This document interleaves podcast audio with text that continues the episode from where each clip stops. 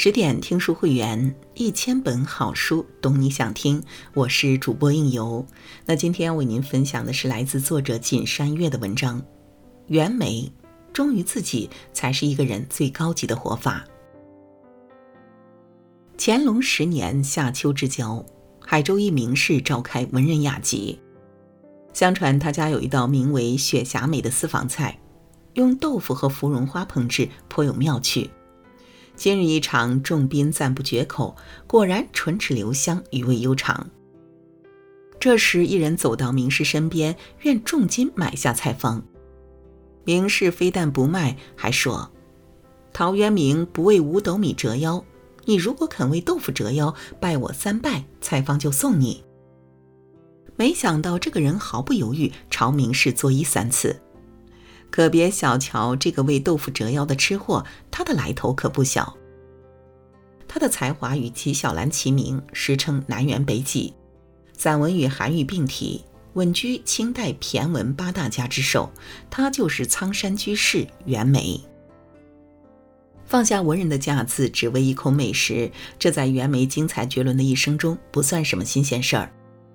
他少有才名，十二岁考上秀才，二十三岁进士及第，入仕翰林院。他桃李天下，女弟子尤众，编了本食谱，引得洛阳纸贵，建了个园子，赚得盆满钵满。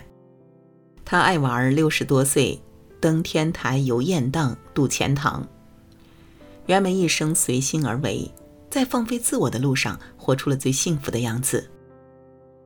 正如周国平所言，幸福不是活成别人那样，而是能够听从自己内心去生活，忠于自己才是一个人最高级的活法。忠于理想。二零一八年十二月二十二日，一首孤独了三百年的小诗登上了微博热搜。支教老师梁俊带着大凉山的孩子们，在经典永流传的舞台上，唱响了袁枚的台。白日不到处，青春恰自来。苔花如米小，也学牡丹开。这首诗也是袁枚的写照。一七一六年，袁枚出生在钱塘一户家道中落的仕宦之家，父亲贫游四方，少有音信，母亲靠做女工维持生计。袁枚就像生活在阴影里的苔，安静而孤独。七岁时，他偶得了一本古诗选，诗词如同一束柔和的光，照进了生命，小如米粒的苔花悄然绽放。自此，他视书如命，为了看书，厚着脸皮到处借，受尽奚落和委屈。而买书就只能靠做梦了。他自言：“若无买书钱，梦中有买回。”默默无闻的岁月里，日夜兼程的锤炼。使袁枚迎来了人生一个又一个高光时刻。十二岁，袁枚和老师一起考上秀才，成了乡邻口中的又有一柄的神童。十九岁，远赴杭州夫文书院读书，成了大儒杨神武的得意门生。二十岁，被叔父引荐到广西做幕僚，成了巡抚金大人的忘年之交。然而，前途无量的袁枚却在接连几次科考中名落孙山。原因很简单，科考的八股文着实让袁枚厌恶，他对这种死板、枯燥、没有生机的学问嗤之以鼻。考取功名是大多数读书人的终极理想，然而在袁枚看来，与其通过枯燥的科考求得一官半职，不如另辟蹊径，用诗文打开人生局面。面对袁枚的自我放弃，同窗好友纷纷规劝，但袁枚两耳不闻窗外事。读的却非圣贤书。他坚持理想，潜心修炼，静待花开。终于在乾隆皇帝登基这一年，时来运转。这年，朝廷举办博学宏词科考试，江西巡抚金大人力荐袁枚，奇才英韵，着实冠世。臣所特荐，只此一人。稻盛和夫在《活法》中曾说。一个人要靠自己的力量开创美好的人生，第一步就应该拥有一个大的有点过头的理想。有理想才会热爱，有热爱才会全力以赴。通往罗马的路不止一条，忠于理想的人才会找到那条两全其美的出路，不辜负前程，亦不辜负自己。忠于选择，初到京城，袁枚就有了心思玲珑、笔如牛奴的美名。为了扎根在天子脚下，袁枚重走仕途之路。他安慰自己说：“于无情处求情，于无畏处所谓。”半年后，袁枚进士及第，入仕翰林院。在翰林院的日子看似风光，却不尽如人意。他的锋芒很快被别人掩盖。更让他受不了的是要学习满文。他清醒地认识到，自己已成困兽，于是放弃学习满文，从翰林院外调江南做县令。在江南，袁枚历任丽水、江浦、沭阳等地的县令，他一心为民，两袖清风。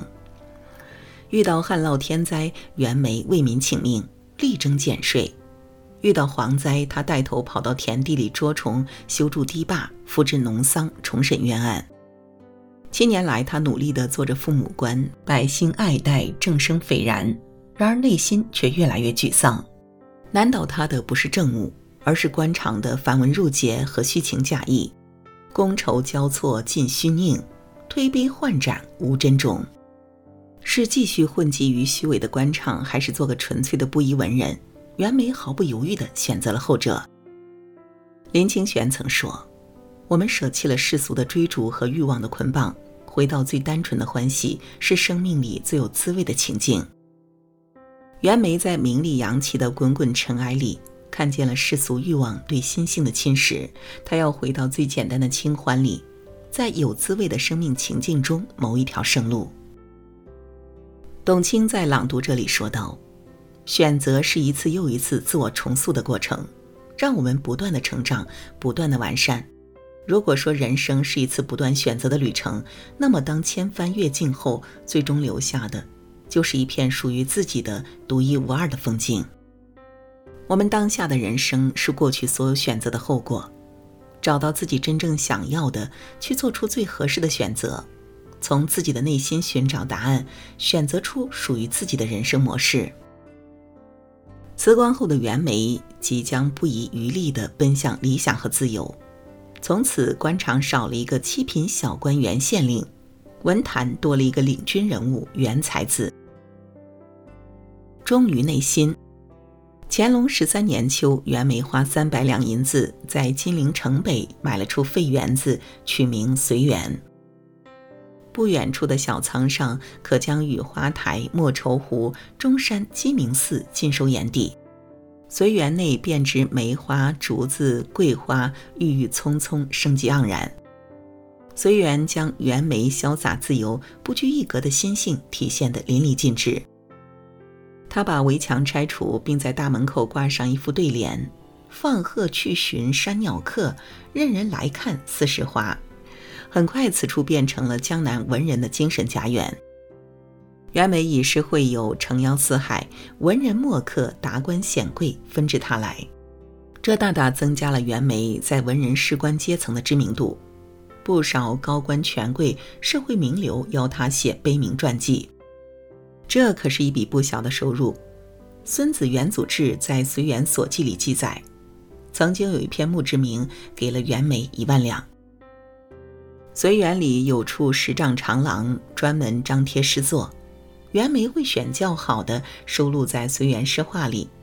他自豪地说：“谁家豆腐敢如斯？”袁枚又把目光投向美食佳肴，他遍及天下名菜，写了本《随园食单》，囊括菜肴、点心、茶酒三百二十多种，从此有了食圣的美誉。而袁枚的追求远不止于此。六十岁后，他开启了且行且吟的出游模式。六十七岁登天台游雁荡，渡钱塘过兰溪；六十八岁登黄山，六十九岁下两广。袁枚总能重新出发，做自己喜欢的事，进而收获生命的欢喜，过上了理想的生活。尼采曾说：“我们要忠于自己的成长，忠于自己走过的路，因为他们拼凑成的自己才是独一无二的。”忠于内心，勇敢的去追随，命运自然会回报意外之喜。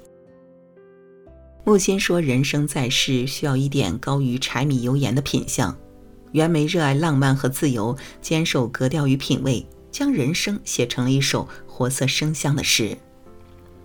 他出身贫寒，理想从未被生活左右。他热爱读书，却从未把学而优则仕当作救命稻草。他静处观人心，闲中玩物志。行年七十走天涯，听水听风笑到家。在漫长的岁月里，袁枚像一只自由的鸟，飞向他心中的山峰。村上春树曾在书里写道：“不管全世界所有人怎么说，我都认为自己的感受才是正确的。无论别人怎么看，我绝不打乱自己的节奏。一个人只有坚持了自己真正热爱的东西，才算不白活一场。”往后余生，愿你有忠于自己的勇气，去做喜欢的事，去认识喜欢的人，去过期待的日子，去圆满自己的心。与君共勉。好了，今晚的分享就到这里。更多美文，请继续关注十点读书，也欢迎把我们推荐给你的朋友和家人，一起在阅读里成为更好的自己。我是应由，让我们在下个夜晚再会了。